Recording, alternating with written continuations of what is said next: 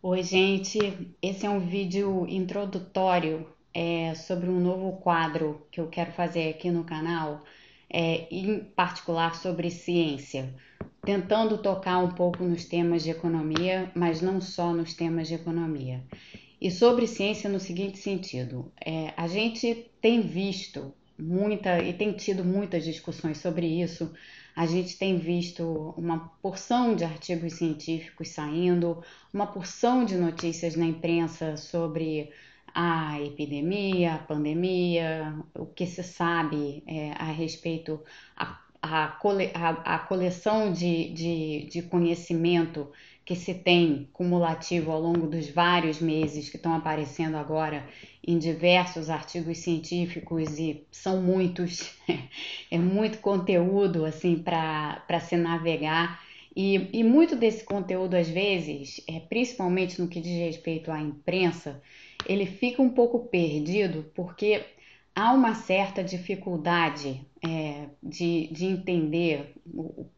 para um público assim que não está tão acostumado com método científico ou que não trabalha com método científico, que não tem nada demais é,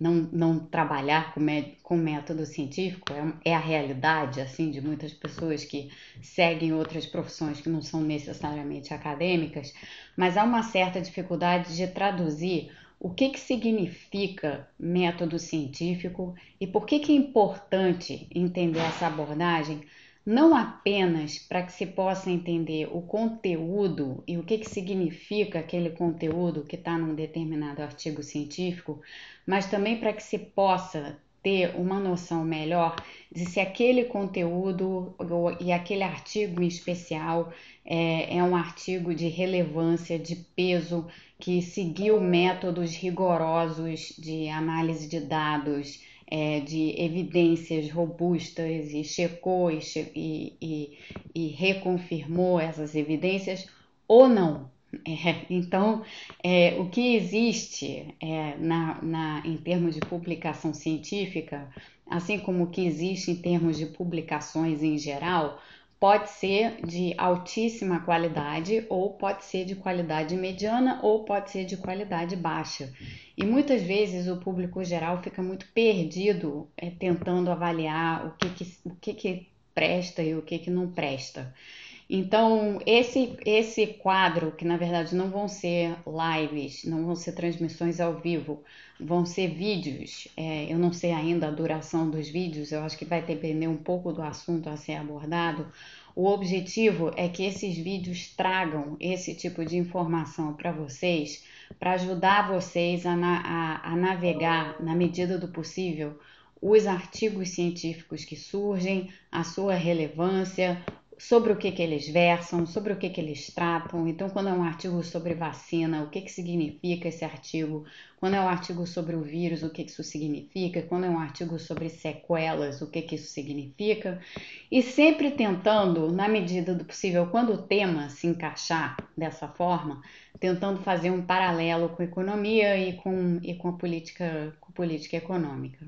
É, então, eu queria introduzir essa ideia para vocês, porque é uma série à parte. Isso aqui não vai fazer parte das transmissões diárias do canal, vai ser, como eu disse, um quadro à parte sobre ciência,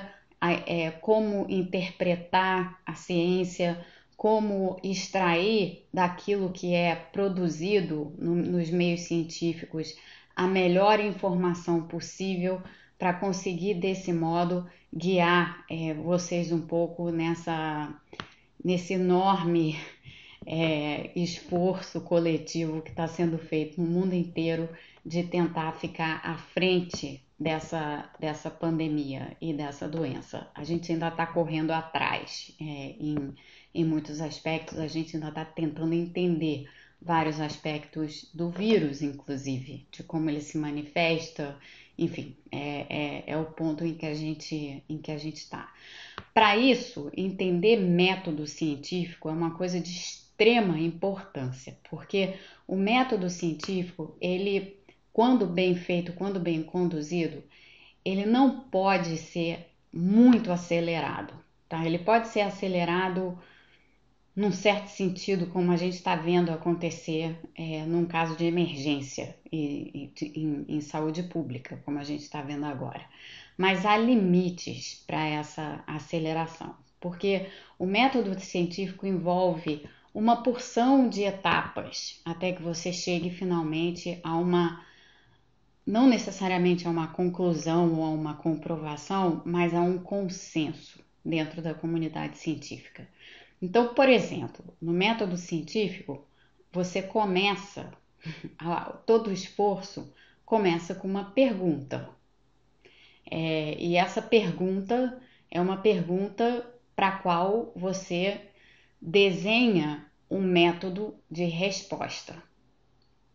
Isso é válido para as ciências naturais, isso é válido para as ciências sociais, inclusive ciências sociais como economia. Os métodos, evidentemente, não são necessariamente os mesmos. Nas ciências naturais e nas ciências biomédicas em particular, as perguntas que são feitas são respondidas por meio de experimentos laboratoriais. Nas ciências sociais, as perguntas que são feitas são respondidas muitas vezes por meio de questionários, de pesquisas, às vezes pesquisas de opinião, análises empíricas, análises de dados, muitas delas que estão sujeitas às vezes a, a margens de erro mais altas, digamos assim, do que nas ciências, nas ciências biomédicas, porque as ciências sociais não são exatas, mas de todo modo o método científico é o mesmo. Você começa com uma pergunta a partir dessa pergunta, você elabora uma tese, ou seja, você tem assim uma, uma espécie de hipótese para que, é, que é a resposta que você acha que, que talvez seja a resposta à pergunta que você se fez, e aí você vai testar essa hipótese. E, e, a, e essa testagem é um método científico. Então, pensando, por exemplo, é, no caso da, das ciências naturais, ou das ciências biomédicas, por exemplo, essa pergunta naturalmente é alguma pergunta relativa, pode ser, por exemplo, é, como é que eu, a vacina X ou a vacina Y, a vacina Z, seja lá qual seja a vacina, qual é o grau de imunogenicidade? Imunogenicidade é a resposta do sistema imune. Qual é o grau de imunogenicidade que ela provoca?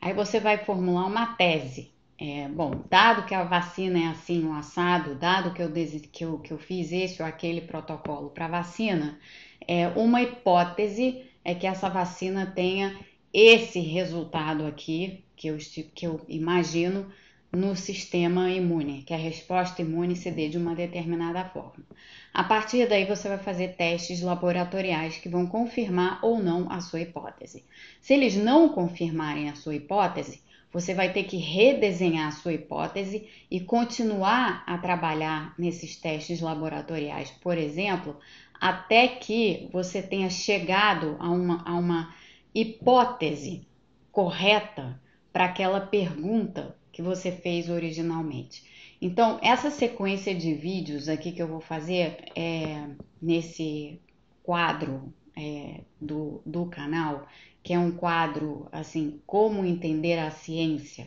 e como é, interpretar os dados científicos e o que sai nos noticiários,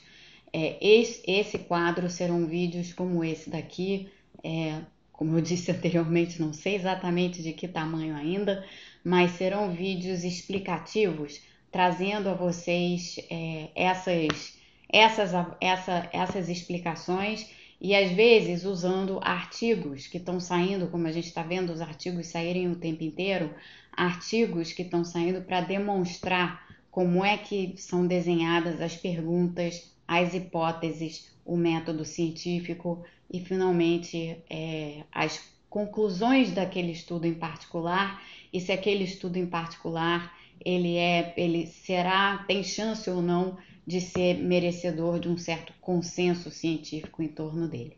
Então eu queria introduzir esse novo quadro do canal. É, eu não sei com que frequência ele vai ser ele vai ser feito atualizado. É, imagino que pelo menos uma vez por semana eu traga uma discussão desse tipo num vídeo é, desses, mas, é, enfim, o, o, a ideia é essa. Espero que vocês gostem do conteúdo e muito obrigada.